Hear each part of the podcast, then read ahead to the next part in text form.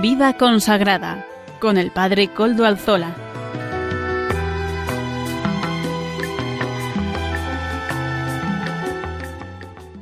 Buenas tardes amigos y amigas de Radio María. Son las 5 de la tarde, las 4 en las Islas Canarias y hoy es jueves, por tanto es la hora de vida consagrada en nuestra Radio Amiga de la Virgen. Les saluda con sumo gusto quien les habla, Padre Coldo Alzola, Trinitario. Hoy, que es 5 de agosto, Nuestra Señora de las Nieves en tantos lugares, ¿verdad? Por lo menos en, esta zona donde vivo yo, en el norte de España, en la diócesis de Bilbao, varios son los pueblos que hoy celebran sus fiestas patronales. Y en la ciudad vecina de, Bilbao, en la diócesis de Vitoria, la ciudad de Vitoria, donde está la sede episcopal, también hoy celebra su día grande de fiestas. Estoy convencido de que en muchos lugares también se celebra esta fiesta, porque las fiestas de María son fiestas del verano. El verano está regado, podríamos decir, de fiestas de la Virgen porque María siempre está caminando con el pueblo peregrino, y es así. En este tiempo de verano, además, saben ustedes que estamos haciendo un programa de vida consagrada un poco especial. ¿Por qué? Pues porque estamos de verano y además ahora muchos de ustedes estarán en sus lugares de vacaciones y es tiempo también de poder profundizar un poquito más. Vamos a ayudarnos todos para vivir nuestro tiempo de verano como un tiempo de gracia, Hoy tenemos un programa muy especial y con contenidos que verdaderamente yo creo que serán de su agrado. Comenzaremos, como lo estamos haciendo en estos días de verano, con apuntes de espiritualidad, que en esta ocasión nos los ofrece nuestra colaboradora Almudena Mendieta Echevarría. También contaremos con una entrevista en profundidad. Estos días estamos haciendo entrevistas en profundidad. Hoy en concreto vamos a hacérsela a un joven de 26 años, fíjense, Guillermo Esteban, que es más conocido como Grillex en el mundo de la canción. ¿Por qué? Él fue converso y ahora está evangelizando con mucha fuerza, con mucha fuerza, a esos 26 años, bueno, luego lo vamos a hablar y nos lo va a decir él mismo, eh, en el mundo del rap, esa música que pues en principio no tiene tanto sabor cristiano, pero él lo está haciendo. Vamos a escucharlo, va a ser una entrevista muy interesante. También contaremos con la colaboración habitual de Amaro Villanueva en música para evangelizar. Y finalmente, ya como también una participación estelar, tendremos al obispo de Tarazona, Monseñor Don Eusebio Hernández. Él nos ofrecerá su colaboración habitual semanal.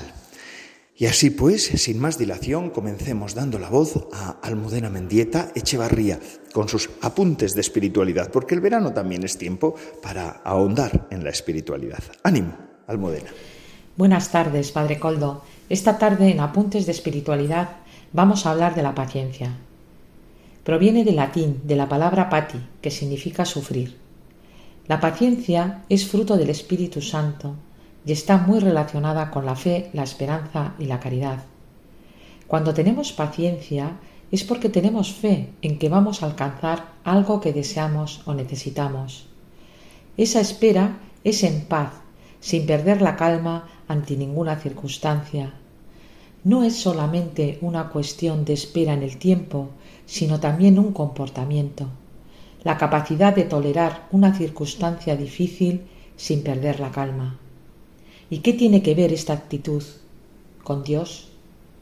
Cuando dice Santa Teresa de Jesús, la paciencia todo lo alcanza, quien a Dios tiene nada le falta, viene a decir que la paciencia es el tiempo de Dios, es la voluntad de Dios que se realiza en nosotros, es la santificación de nuestra alma, es cuando y cómo Dios actúa en nosotros, es la divina voluntad hecha en nosotros. El que es paciente sabe que se está realizando la voluntad de Dios y no la suya. La persona podría actuar deliberadamente, pero no actúa porque sabe que Dios controla su vida y que lo que Dios quiere es lo mejor para ella. Sabe esperar, sabe confiar en Dios. La paciencia no es inmovilismo u omisión. Es preguntar a Dios todos los días qué tengo que hacer y cómo hacerlo es el continuo preguntar cuándo y cómo, es sabernos en la necesidad de perseverar en la oración continua, es el saber que nada podemos hacer sin Dios. El cuándo, porque supone una espera en el tiempo, y el cómo, que nos invita a actuar con paz y serenidad, y por tanto siempre con libertad. El espíritu maligno, lo vemos en el demonio, nos inspira continuamente a actuar por nosotros mismos, desde nuestro yo, siendo pequeños dioses. Hazlo tú cuando quieras y como quieras, pero nuestro yo sin Dios ya lo conocemos, es la nada. Él quiere quitarnos la paz, la perseverancia en el bien, el optimismo. El que no sabe esperar en paz nunca podrá hacer la voluntad de Dios, porque Dios no está en la violencia ni en la ansiedad. Jesucristo, como vemos en el Evangelio, vivió esta virtud en grado heroico. Qué paciencia tiene con los apóstoles, con los enemigos, con los malvados, con los enfermos. Y sus tiempos eran los tiempos de Dios Padre. Mi alimento es hacer la voluntad de mi Padre que está en los cielos. Padre, todo se ha cumplido como y cuando tú has querido, a su debido tiempo. El Salmo 40 nos dice, Pacientemente esperé al Señor, y Él se inclinó a mí y oyó mi clamor. San Pablo en la carta a los Hebreos nos dice, Lo que vosotros necesitáis es tener paciencia para que una vez que hayáis hecho la voluntad de Dios, recibáis lo que Él ha prometido darnos. En la carta de Santiago nos dice, pero vosotros, hermanos, tener paciencia hasta la venida del Señor. Fijaos en el labrador, cómo espera el preciado fruto de la tierra, y cómo aguarda con paciencia a que lleguen las lluvias tempranas y tardías.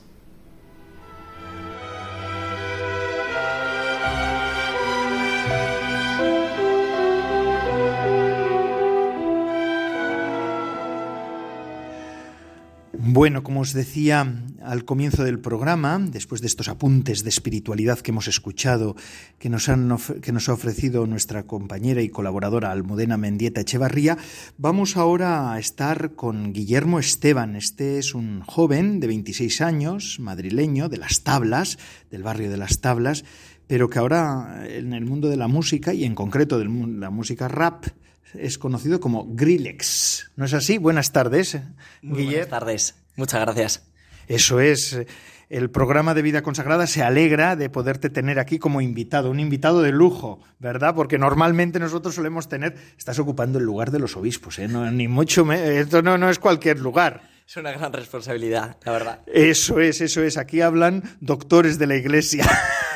y hoy vas a hablar tú, porque de alguna manera también eres doctor de la Iglesia. No sé si doctor, pero sí estás presente en el mundo del rap, ¿verdad? Efectivamente, ahí estoy y te llaman Grillex. ¿Pero este nombre es actual o es antes de tu conversión? Luego vamos a hablar de cómo ha sido tu historia. Pero bueno, yo ya adelanto a los oyentes que eres converso, pero ¿es anterior o has mantenido el nombre? ¿Lo has cambiado? ¿Cómo ha sido la cosa? Nada, lo, lo, he mantenido, ¿no? Eh, porque al final me hace recordar un poco de dónde vengo y también lo que hace Dios, ¿no? Eh, a través de, de algo que está pues roto eh, a transformarlo en algo que de repente está pues en ese proceso ¿no? de restauración, pero sobre todo en ese proceso de estar vivo. Eso es, Dios, Dios hace las cosas nuevas, pero partiendo de lo anterior. Eso suele ser así, ¿verdad? Exactamente, exactamente. Muy bien, Grillex. Bueno, no, perdón, Grillex no te voy a llamar yo, sino te voy a llamar Guillermo, porque así te bautizaron, ¿verdad? Exactamente. Así que eso es lo importante. Y te habrán confirmado ya, te habrás confirmado sí, también, sí, ¿no? Sí, sí, sí. En la vuelta de la iglesia hay que confirmarse, ¿eh? que eso es importante. Los sacramentos. Efectivamente, dan bastante fuerza. Dan bastante, dan bastante fuerza. Y lo dice uno que está viviendo ahí entre la fuerza, porque si algo tiene el rap es música con fuerza, con raza. ¿Cómo el rap? Ahora, en minutitos, aunque sea unos minutos, unos segunditos, explícanos un poco, porque igual nuestros oyentes no saben qué es el rap en concreto. Sí, bueno, el rap es un género musical que al final se conjugan palabras, que tiene fuerza, nació en Estados Unidos, en el Bronx, y nació de las personas eh, negras. Eh, al final, eh, estas personas guardaban pues muchísimas cosas por dentro de lo que veían ¿no? en la sociedad. Y gracias a, mm, este tipo de, música que empezaron a crear con herramientas de trabajo, empezaron a expulsar lo que tenían por dentro. Y así nació. Fíjate, madre mía, sí que es una, una música que es muy de sentimiento. Exactamente. Muy de sentimientos, muy fuerte y también diría yo que agresiva. Agresiva, agresiva. Bueno, vamos a ver. Y en ese, en ese ámbito agresivo, ¿cómo se proclama Cristo? Bueno, porque para Cristo no hay nada imposible, ¿no? Muchas veces, bueno, mismamente, ¿no? Cristo desciende las tinieblas para poder dar luz, ¿no? Pues lo mismo veo que Cristo hace en el mundo del rap. El mundo del rap está en tinieblas, pues Cristo desciende, ¿no? A, este mundo para poder dar luz, ¿no? Y, bueno, eh, pues nosotros nos intentamos dejar llevar por él.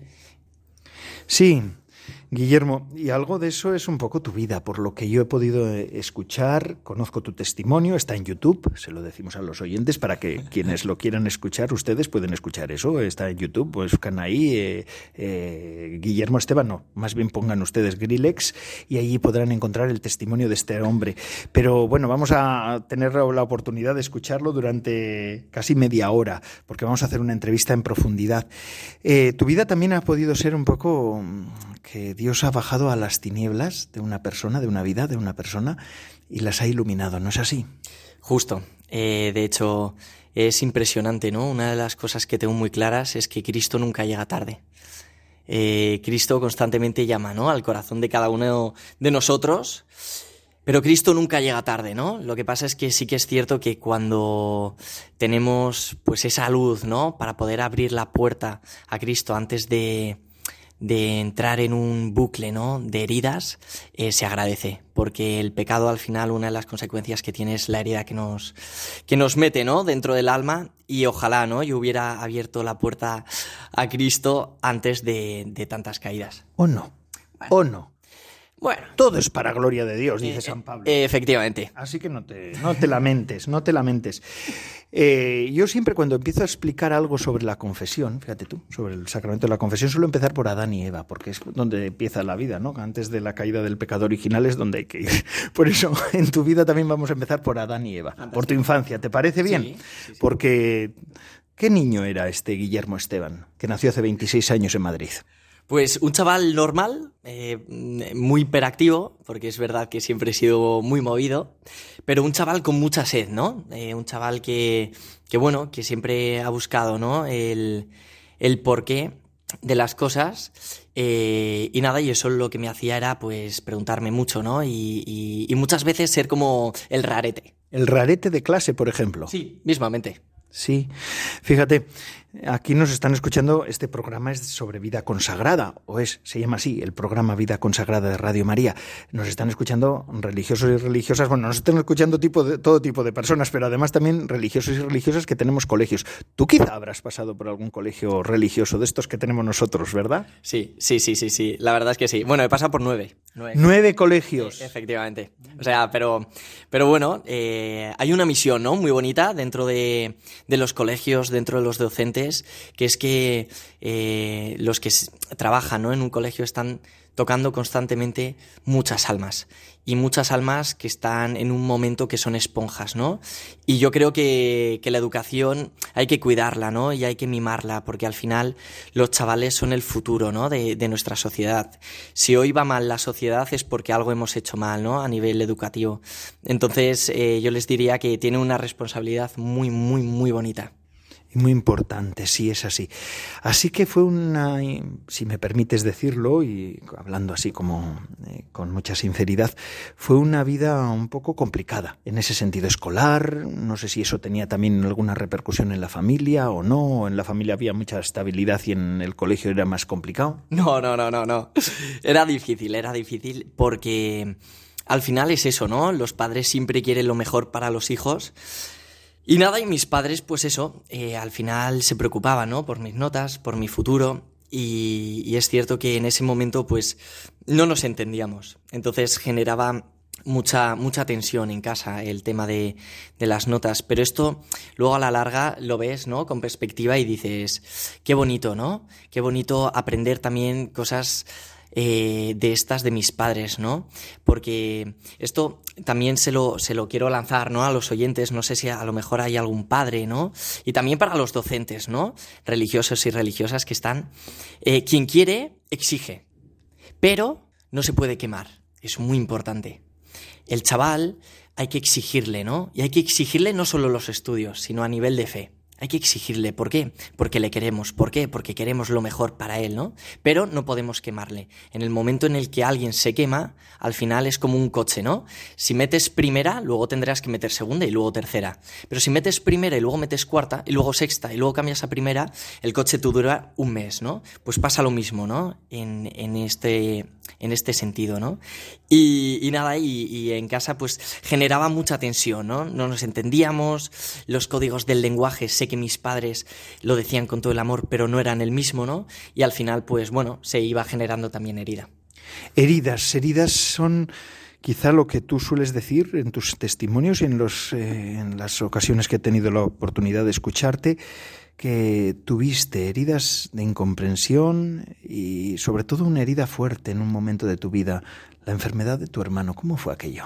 Duro, fue muy duro. Eh, empezamos a, a, generar dentro de casa mucha tensión, mucho estrés. Eh, fue bastante duro, ¿no? O sea, yo siempre lo digo, ver a unos padres llorar no es fácil y ver a tu hermano que se está muriendo tampoco lo es. Entonces, nada, eh, fue un momento complicado donde todos teníamos un nivel de, de ansiedad muy fuerte tu hermano finalmente murió. No. No, no. No, eh, de hecho, esto pocas personas, ¿no? Lo saben, lo voy a decir porque yo creo que también hay que decirlo, ¿no?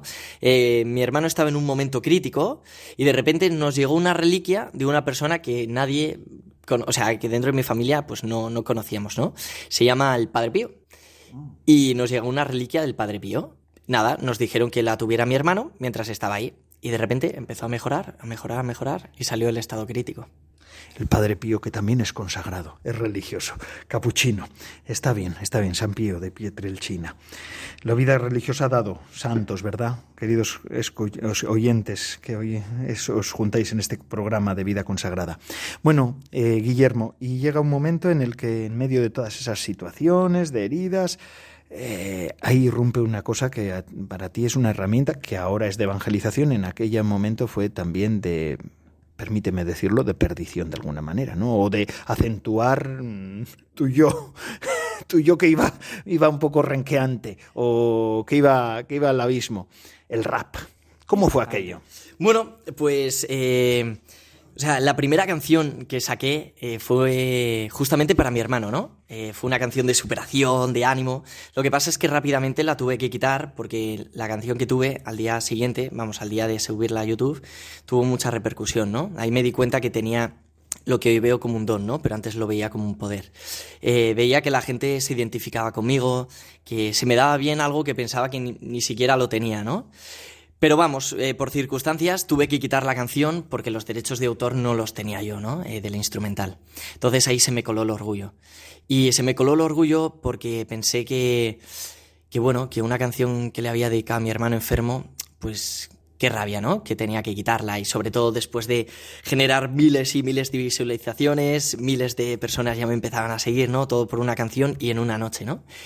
Y, y nada, me empecé a meter en esa esfera de, bueno, pues de sacar mis heridas. Entonces, ¿cómo lo empecé a hacer? Pues bueno, a través del menosprecio, a través del insulto, a través de, bueno, pues al final, eh, pues sí, con ese contenido, ¿no? Eh, opaco, con ese contenido al final que es, pues eso, oscuro, ¿no? Eh, sobre todo para, para hacer daño. Lo utilizaba como herramienta, pues eso, para intentar apagar la luz de otras personas. Apagar la luz de otras personas. Y cuando apagas la luz de, la, de, otras personas caes tú también en el abismo. Suele ser así, ¿verdad? En tu caso tocaste fondo. Sí, efectivamente. ¿Qué significa tocar fondo en tu historia? Pues para mí el tocar fondo en mi historia es vivir estando muerto. ¿Y eso en qué se manifestaba, si sí, puedes decirlo? Claro, por supuesto. Pues se manifestaba principalmente en el que directamente es como si estuviera muerto. No sentía. No sentía en nada, en ningún ambiente, de ninguna circunstancia. Y muchas personas, ¿no? Sobre todo, a lo mejor, pues, eh, los que tratan con jóvenes, ¿no? Habrán visto eh, adolescentes o, bueno, o cualquier tipo de persona que se rajan las venas, ¿no? O que tiran por, por las drogas. Todo esto se hace porque la persona se siente muerta. Y cuando te sientes muerto, al final buscas el daño, buscas ciertas sensaciones para sentirte vivo, ¿no? Y, eso es prácticamente lo que me pasaba a mí, ¿no? Yo necesitaba el contacto físico de la dureza, ¿no? Para sentirme, para sentirme vivo. Por eso eh, me empecé a meter, pues eso, en, en ambientes también de bueno, pues que buscaban ahí Buscaban cosas fuertes, que se dice ahora, ¿no es así? Exactamente. Y en ese momento, eh, queridos oyentes, pues ¿quién? ¿Quién iba a aceptar? Pues estaba Dios, estaba la Virgen, ¿verdad? Pero por medio de la mujer que te dio a luz, ¿no es así? Sí, mi madre, mi madre.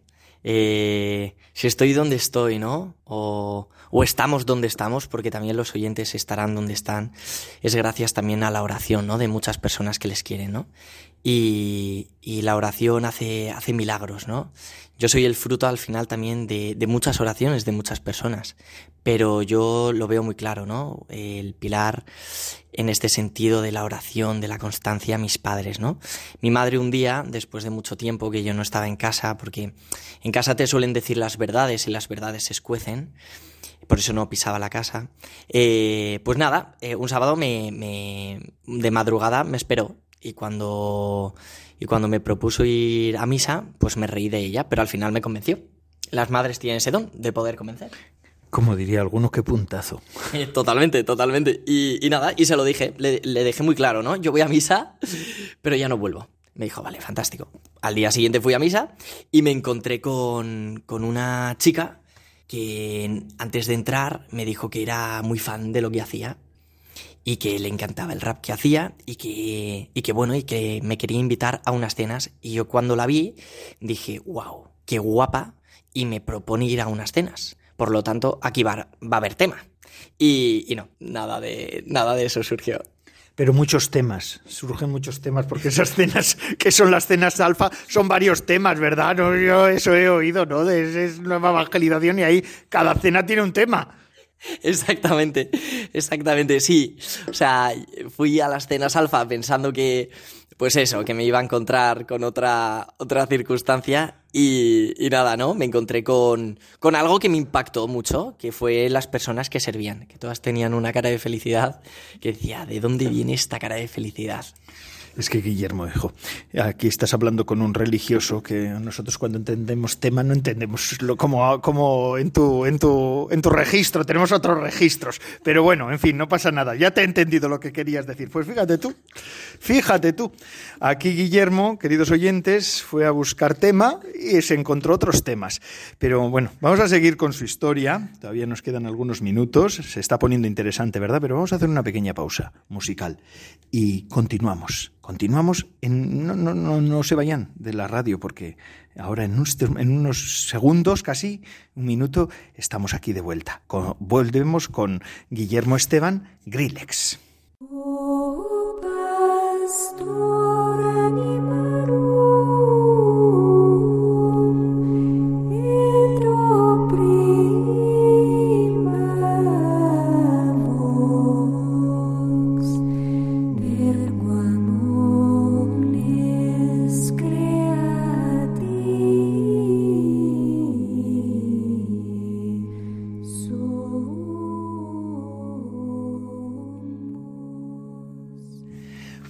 Queridos amigos y oyentes de Radio María, estamos en el programa de vida consagrada y aquí tengo junto a mí, en un encuentro en el que nos hemos visto, a Guillermo Esteban, Grillex, así le llaman en el mundo del rap, este joven madrileño que se convirtió. Y estamos ahora, seguramente que los que me habéis estado escuchando ya sabéis dónde estamos, estamos en, en que Guillermo Tú fuiste a unas cenas que se llamaban Alfa y allí la gente que servía en esas cenas algo movió en ti. Sí, eh, lo que me impresionó fue eso, ¿no? Las caras de felicidad de las personas que servían. Eh, yo no estaba acostumbrado a, ver caras, ¿no? De felicidad por servir, sobre todo por eso, ¿no? Por, por dar comida. Entonces yo recuerdo, ¿no? Que cogí a una persona que servía y le dije, oye, perdón, ¿por qué tenéis esta cara de felicidad? Porque si yo estuviera haciendo lo que vosotros hacéis, me daría mucho asco. Y esta persona me dijo, wow, ¿cómo te llamas? Y yo, Guillermo, ah, pues mira, apuntas alto, ¿eh, chaval? Eh, pues mira, el mero hecho de servirte a ti me hace feliz a mí. Y eso fue como una torta, ¿no? ¡Pam! Servir, pero servir desde la sencillez, ¿no? Servir como, como San José. De hecho, el Papa, ¿no? Ha escrito la encíclica de San José y ahí te das cuenta, ¿no? Que la sencillez del servicio es donde se encuentra Cristo, ¿no? No en, no en las cosas extraordinarias, que también, ¿no? Pero en la sencillez, ¿no? Y en la sencillez es donde uno también puede experimentar esa alegría, ¿no? De Dios. Y, nada, y, y, fue como el primer golpe, ¿no? De despierta. Y desde ahí, ¿cómo empieza? Como, como tú que estabas ahí cantando, vete a saber qué cosas, hasta insultos por lo que has dicho, y que ibas de, de antro en antro. ¿No? Porque a esas cosas solís ir los raperos. Exactamente. Mm, antes, por lo menos, ahora ya no. El rap este blanco que haces ahora es distinto, pero ahora, ahora vas de encuentro de jóvenes a encuentro de jóvenes y otras cosas, pero bueno, y otras cosas que seguramente que veremos a Guillermo tiene mucho futuro, así que lo veremos, lo conoceremos hasta de cara en la tele. Pero la cuestión es... Em, que, cómo empieza la cosa, hijo, cómo... Sí, bueno, pues eh, empieza Empieza pues eh, poquito a poco, ¿no? Con pinceladas. Eh, a mí me habían enseñado que Dios era normas, normas, normas. Y de repente empecé a ver que Dios era amor, amor, amor. Y, y, eso es cuando también eso te rompe, ¿no? Por dentro los esquemas, te rompen los prejuicios. Los jóvenes tenemos sobre la iglesia, sobre Dios, muchos prejuicios. Prejuicios, pues al final, eh, que nos han infundado desde la falsedad, pero bueno, como nadie o poquitas personas, ¿no? Pues nos han dado un golpe de realidad para decir que no, que no, que no, que esto no es así. O sea, que, el mundo dirá lo que quiera decir, pero que no es verdad, ¿no? Pues bueno, eh, pues eh, yo tuve esa suerte, ¿no? De empezar a, verlo en las pequeñas cosas, con voluntariados, por ejemplo, con personas de síndrome de Down. Yo a estas personas veía una mirada tan limpia, fuera, era la mirada de decir, esta, esta, gente que tendrá por dentro, ¿no? Porque cómo es posible que a nivel de mundo estos no sean nadie, pero yo les esté viendo a los ojos y sean impresionantemente grandes por dentro, ¿no? Y poquito a poco, ¿no? Fue, fue dándose esas circunstancias donde el Señor se hacía el encontradizo, ¿no? Muchas veces conmigo. Y un poco el, el, el, el momento, ¿no? Donde hubo un un impacto mucho más fuerte fue el momento de la confesión. Eh, en unas convivencias, después de siete meses, eh, me invitaron y, nada, y me propusieron confesarme. Yo no sabía lo que era confesarse. Y aquí el Espíritu Santo actuó muy bien, ¿no? Porque si a mí me hubieran dicho que confesarse es decir los pecados, yo le hubiera dicho al chico que me lo dice, me lo dijo, yo no, yo no peco. Pero me dijo lo que era el pecado. Y entonces no me habló sobre decir los pecados al sacerdote. Me dijo, pues eh, la confesión es decirle al sacerdote las cosas con las que tú te hayas podido hacer daño, las cosas con las que tú hayas podido hacer daño a los demás y las cosas con las que tú hayas podido hacer daño a Dios. Todo de forma libre, voluntaria, queriendo hacer ese daño. ¿no? Es una forma súper simple de explicar el pecado. Pero tú lo explicas así y cualquier persona en el mundo lo entiende, ¿no? Y yo me hice consciente ¿no? de esto, entonces accedí, ¿por qué no?, a confesarme. Además fueron unas convivencias muy bonitas, donde yo también me sentía muy amado, ¿no?, muy perdonado y sobre todo eso vivo, ¿no? Entonces me confesé y, descubrí una nueva realidad, ¿no?, una realidad de eso, de un Dios que abraza. O sea, eh, yo veo a, Dios, ¿no? A Cristo en la cruz, con los brazos extendidos y cada vez que le veo así, eh, le veo como con ganas, ¿no? De darme un abrazo. Y, a mí eso me, pues me cautivó, ¿no? Y me enamoró. Y así es como empecé a, bueno, a interesarme, ¿no? De cómo tenía que ser para no ser como era el que era. Entonces me, me dieron diferentes herramientas, poquito a poco, bueno, poco a poco. Y ahí, procesualmente, ¿no? Como son las cosas de Dios y lo de los hombres. Y fíjate de eso, ¿cuántos años han pasado desde entonces? Pues no muchos, la verdad. Eh, cuatro años y medio, cinco cuatro años y ya, bueno, claro, te confesaste, empezaste a caminar por este camino y todo ha sido un camino de ascenso, de vida plena, de... Mm, ¿O has tenido también tus crisis? Efectivamente. Eh, como cualquier persona, ¿no? Eh, he tenido mis crisis y las tengo, ¿no? Y, y es precioso porque... Es precioso por dos cosas, porque en los momentos de crisis aprendes, aprendes a confiar, ¿no? Aprendes a, saber que el timón del barco no lo llevas tú, ¿no? Entonces, creo que, eh, bueno, pues se ha leído, ¿no? Hace unos cuantos días el evangelio de, de que Cristo, ¿no? Estaba en el barco y estaba dormido, ¿no? Y además está justamente dormido en la parte de la, de la popa, creo que es, que es justamente la primera que se hunde cuando se hunde un barco, ¿no? Y estaba dormido y los apóstoles estaban nerviosos, ¡guau! La tempestad. Y Cristo, oye, qué poca fe, ¿no? Pues eh, los momentos de crisis es confía, ¿no? Para que una semilla brote tiene que llover y las crisis es esa lluvia. Nos quejamos, ¿no? ¿Por qué, Señor? ¿Por qué? ¿Por qué llueve en mi alma? Y no nos damos cuenta que lo que está haciendo el Señor es regar esa semilla que es la fe para que la raíz vaya cogiendo profundidad, el tronco cada vez se haga más fuerte y las ramas más voluminosas, ¿no? Y que cuando venga el viento, cuando venga esa tempestad, ¿no? Que viene el mundo, porque el mundo arrasa, podamos estar bien, bien arraigados, ¿no? En Cristo. Y, es fácil, ¿no? Decirlo, porque, porque es fácil decirlo. Pero, pero es tan bonito, es tan bonito y a la vez duro, ¿no? Pero la identidad del cristiano es la cruz.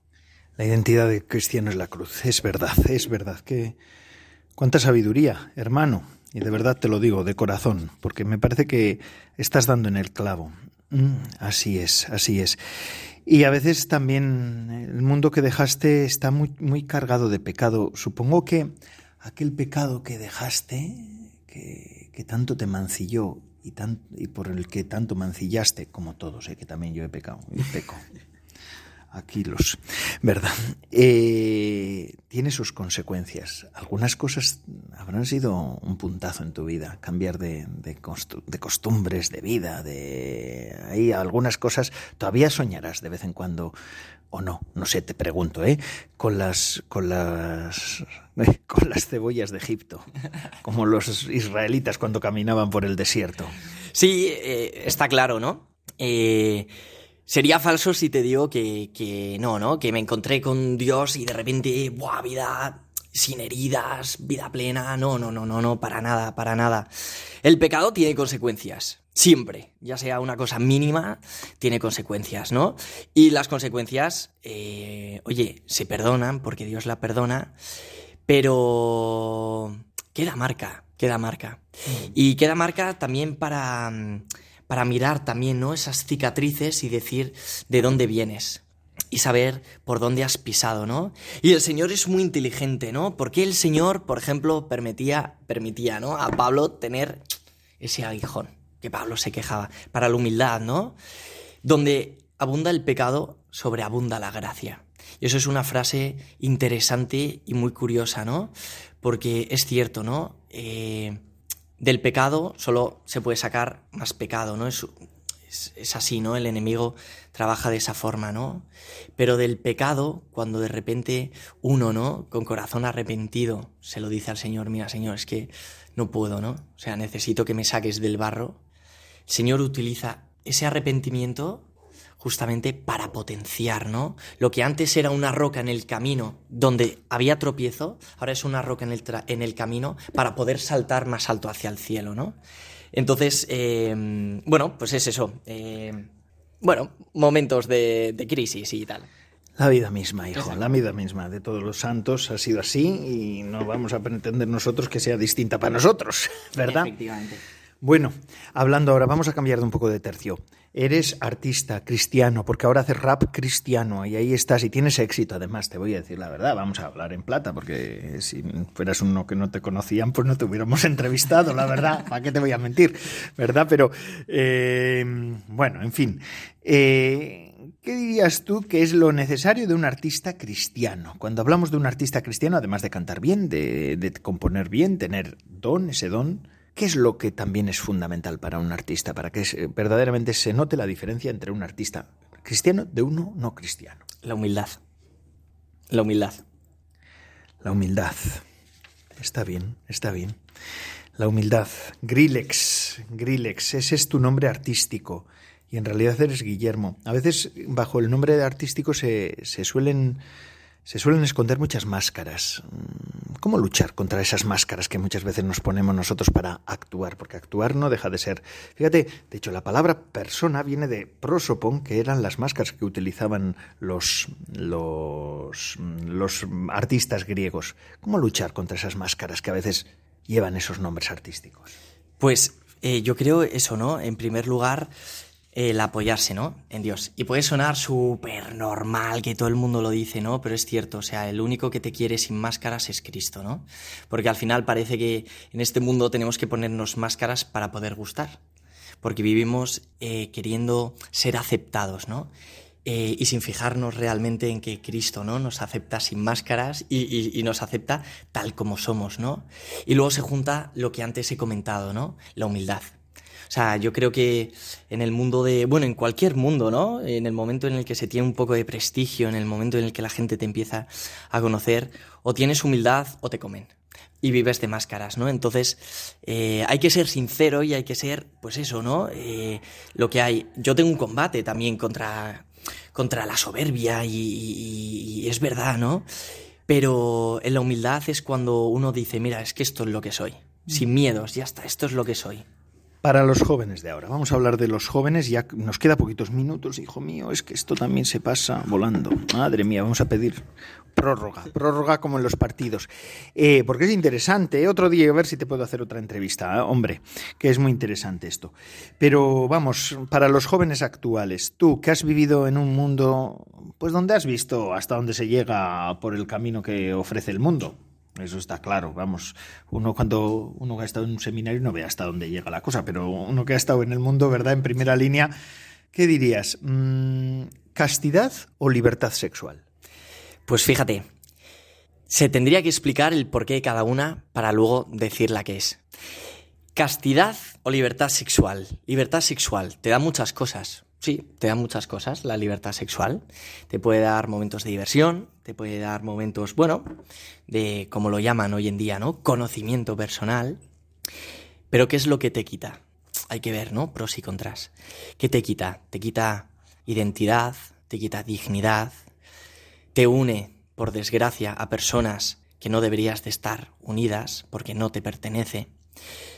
Te quita también, pues, esa autoestima, te quita también el deseo, ¿no? Muchas veces, pues bueno, de incluso, de incluso, pues crecer a nivel espiritual, ¿no? Porque te piensas que la iglesia, porque te piensas que Dios, ¿no?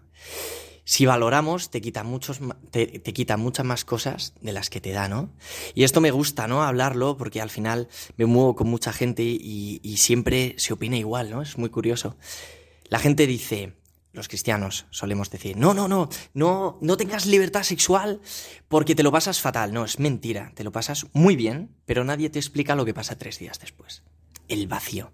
Ese parche que se utiliza para anestesiar el corazón herido, se va a los tres días y te encuentras con tu realidad. No has sanado, simplemente has anestesiado. El único que sana es Cristo, ¿no? Pero bueno, anestesia. Castidad, ¿qué es lo que te da? Bueno, primero, sí, ¿Qué es lo que te da la castidad?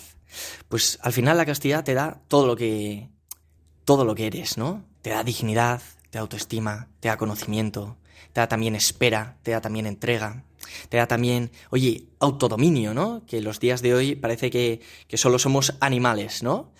Eh, ¿Y qué te quita? ¿Qué te puede quitar la castidad? Tal vez eh, 15 minutos de pasarlo bien. Te puede quitar la castidad a lo mejor tres años de noviazgo bien vividos, sin tener ningún tipo de relación, es lo máximo que te puede quitar. O sea, el bien es tan grande comparado con, la libertad sexual que es bueno, ¿no? Explicarlo. Por eso me quedo con, con la castidad, aunque es muy difícil. Sí, sí. Y además, con esto va también una cosa fundamental y con esto tenemos que acabar, hermano, que si no, ya se nos ha ido el tiempo y aquí no me dejan más tiempo en Radio María tampoco.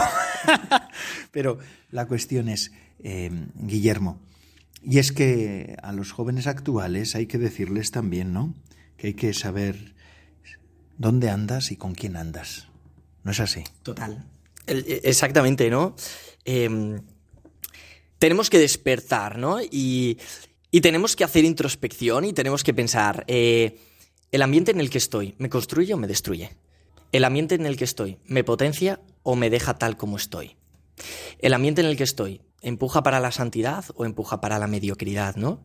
Y es, es un trabajo de introspección, ¿no? O sea, hay que tener claro que el Señor nos ha creado desde su corazón, ¿no? Con un amor impresionante y si nos conformamos con la mediocridad es porque al final elegimos desde la libertad conformarnos con la mediocridad, ¿no? Y las compañías hacen mucho, porque fíjate, eh, eh, las compañías te potencian o te destruyen, ¿no? Las compañías te meten en vicio o te sacan de un vicio. Por eso es difícil, ¿no? Eh, dar ese paso si uno está en una eh, metido, ¿no? Eh, con compañías que son pues tóxicas, ¿no? Pero hay que darlo porque vida solo tenemos una. Entonces, a medida que pasa el tiempo, la toxicidad avanza, ¿no? Y el enganche avanza y, y eso hay que cortarlo de raíz, ¿no? Por eso también hay que buscar ese discernimiento, ¿no? Con el Señor, Señor, este grupo o esta persona o lo que fuera, ¿no? Me acerca a ti o me aleja de ti. Es muy importante. Así es, me acerca o me aleja. Pues interesante.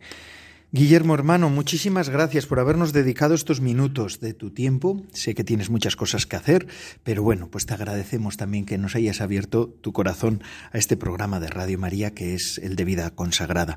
Ahora van a rezar muchísimas más personas por ti. Y además yo creo que tienes mucho que decir. Hermano, que camines siempre por ese camino de la humildad del que me hablabas y que Dios sea grande contigo. Muchísimas gracias. Un abrazo para todos. Muy bien.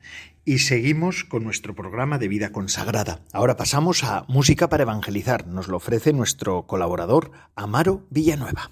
Buenas tardes, Padre Coldo, y buenas tardes a todos los oyentes de Radio María. Hoy presentamos la canción Ave María. Interpreta la cantante colombiana de gran éxito en estos momentos, Adriana Duque. Escuchamos Ave María.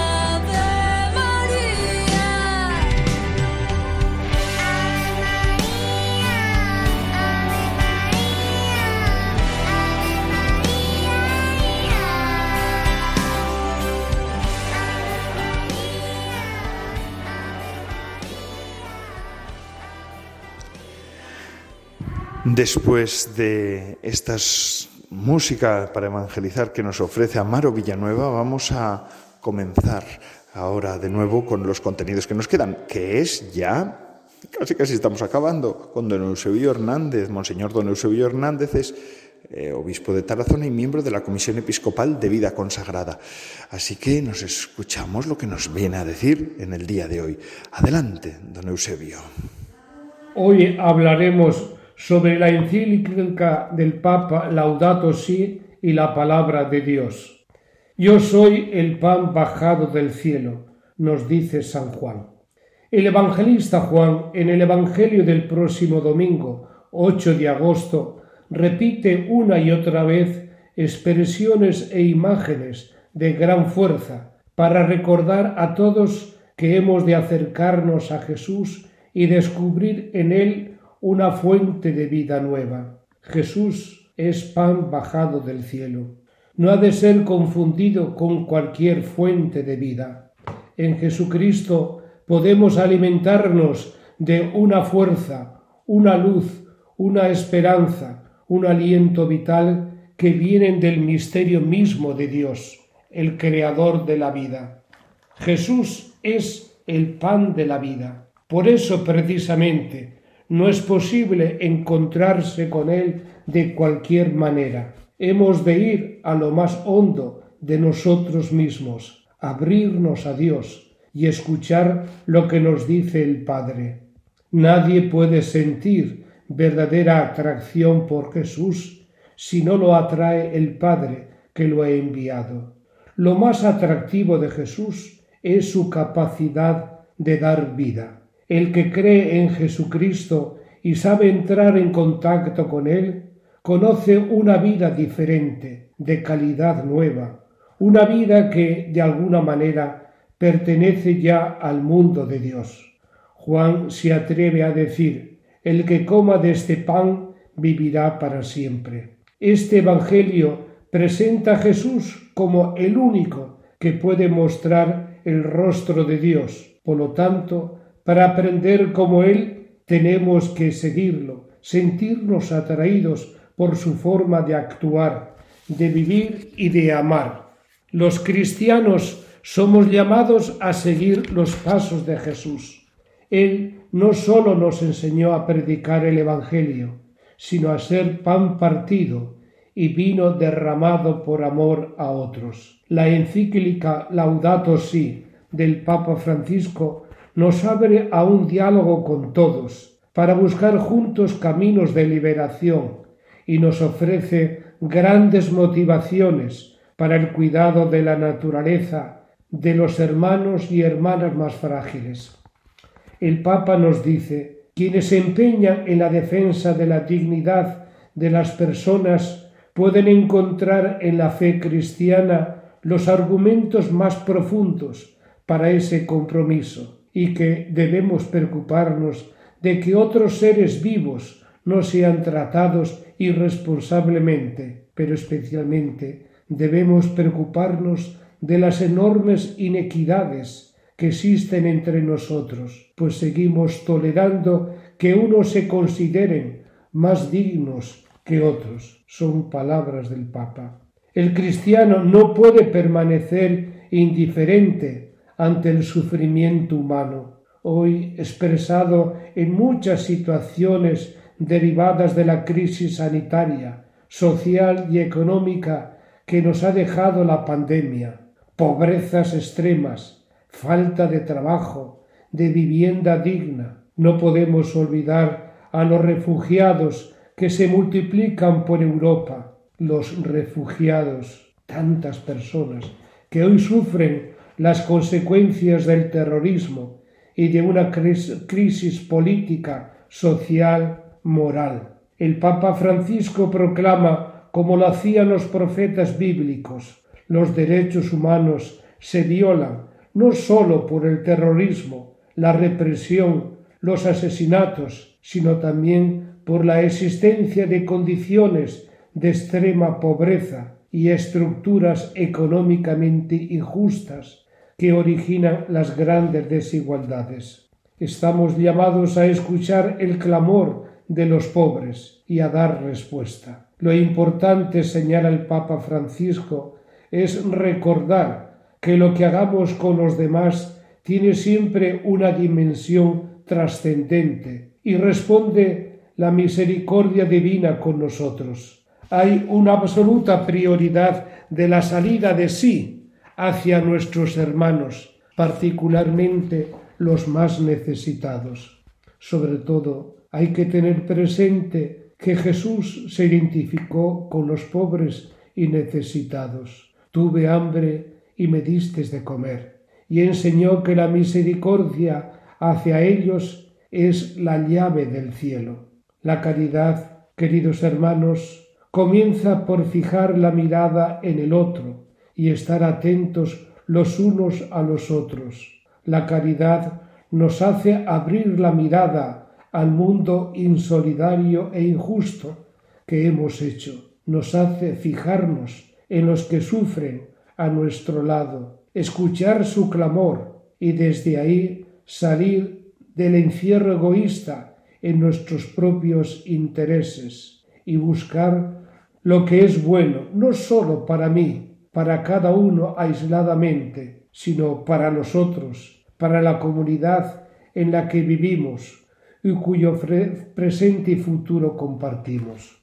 Necesitamos recuperar la compasión aprender a ponernos en el lugar del otro y pasar de una economía egoísta a una compasiva. Necesitamos trabajar por una sociedad inclusiva en la que todas puedan participar y nadie quede descartado. Una sociedad que diga no a esta economía de la exclusión y sí a una economía construida en clave compasiva, centrada en las necesidades de los más pobres, de quien está peor. Jesús nos mostró un camino para superar la ansiedad enfermiza que nos vuelve superficiales, agresivos, y consumistas desenfrenados, nos dice el Papa en Laudato Si, número 116. También estamos comprometidos a cuidar la casa común, la tierra en la que habitamos. Para ello hemos de cultivar la mirada contemplativa, capaz de disfrutar de la belleza de nuestro planeta, de descubrir un valor intrínseco en todo lo creado y de superar la visión utilitarista y tecnocrática que domina nuestro mundo. Este tipo de mirada no es exclusiva de ninguna religión, aunque ciertamente las religiones están llamadas a insistir en su importancia. La crisis no es sólo social o ambiental, la crisis es socioambiental. Y esto trae consecuencias en la postura de vida, de visión religiosa y pública. No es un tema de moda, es una realidad que clama por el cuidado y la liberación del mundo, de la tierra, de la vida, porque la ecología humana es impensable de la noción inseparable de la noción del bien común, un principio que cubre un rol central y unificador en la ética social. El, medio ambiente es un bien colectivo, patrimonio de toda la humanidad y responsabilidad de todos. Quien se apropia algo es sólo para administrarlo en bien de todos.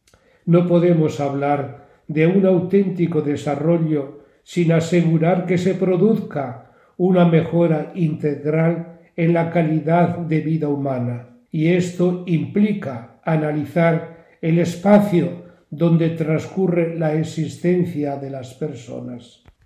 Los escenarios que nos rodean influyen en nuestro modo de ver la vida, de sentir y de actuar. A la vez, en nuestra habitación, en nuestra casa, en nuestro lugar de trabajo y en nuestro barrio, usamos el ambiente para expresar nuestra identidad.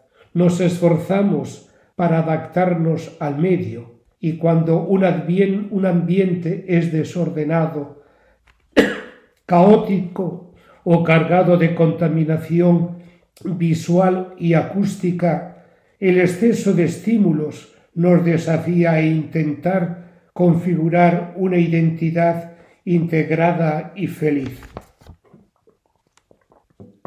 La Laudato Si sostiene que la solución de fondo al problema ambiental pasa por la conversión personal de cada uno, por la suma de millones de conversiones personales. Requiere cambiar nuestra mirada y nuestro pensamiento, de tal forma que nuestras relaciones con los demás seres humanos y con las demás criaturas pasen a ser cooperativas en lugar de competitivas. Pasa por aprender a disfrutar compartiendo, por contemplar lo que nos rodea con una mirada distinta, por poner las prioridades en los bienes espirituales frente a los materiales.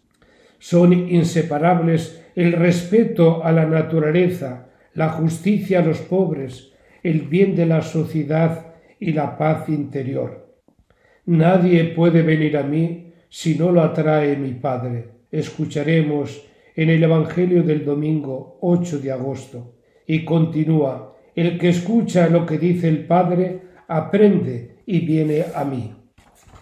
No podemos perder la capacidad de escuchar a Dios, porque es nos lleva de la mano en nuestra relación con los otros y la creación. Muchas veces vivimos llenos de ruidos y autosuficiencias que nos impiden experimentar su presencia callada en nosotros. Quizás sea esta nuestra mayor tragedia. Estamos arrojando a Dios de nuestro corazón. Nos resistimos a escuchar su llamada.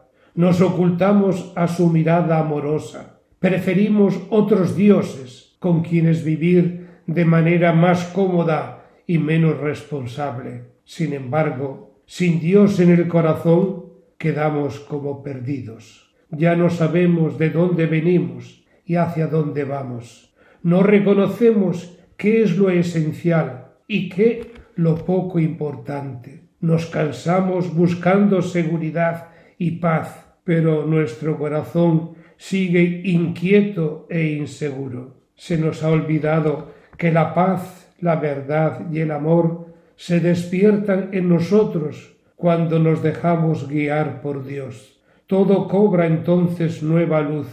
Todo se empieza a ver de otra manera más amable, esperanzada y comprometida. Las palabras de Jesús hoy, al igual que entonces, vienen a remover nuestras conciencias, a hacer vivir de forma diferente, sabiendo que somos parte de una sociedad diferente, pero que debemos dejar sitio para interiorizarlas, meditarlas y ponerlas en práctica. Entonces entenderemos que Jesús es el pan bajado del cielo, que viene para alimentarnos y llenarnos de vida. Nosotros, los que, que le conocemos, los que le seguimos, debimos hacer que Dios sea pan visible, pan compartido, para que no falte en ninguna mesa y que la humanidad sea cada vez más altruista, más fraterna, más solidaria. Queridos amigos, queridos hermanos, gracias don Eusebio Hernández, obispo de Tarazona y miembro de la Comisión Episcopal de Vida Consagrada, por sus palabras en el programa de Vida Consagrada del día de hoy. Y con esto ya concluimos una semana más. Agradecemos su fidelidad a todos los que nos siguen y aquellos que se han incorporado nuevos, pues ya saben, pueden venir aquí y pueden también eh, participar semanalmente de nuestro programa de vida consagrada, porque la semana que viene estamos aquí, a esta misma hora, a las 5 de la tarde, 4 de la tarde, para las Islas Canarias. Y así les despido, encomendándome a su oración, es decir, recen ustedes por mí, que yo rezaré por ustedes. Que tengan feliz tarde y feliz día. Ahora les dejo con la hora feliz, el espacio dedicado para los niños, a los más pequeños de la casa. Que Dios les bendiga. Se despide Padre Coldo Alzola, Trinitario.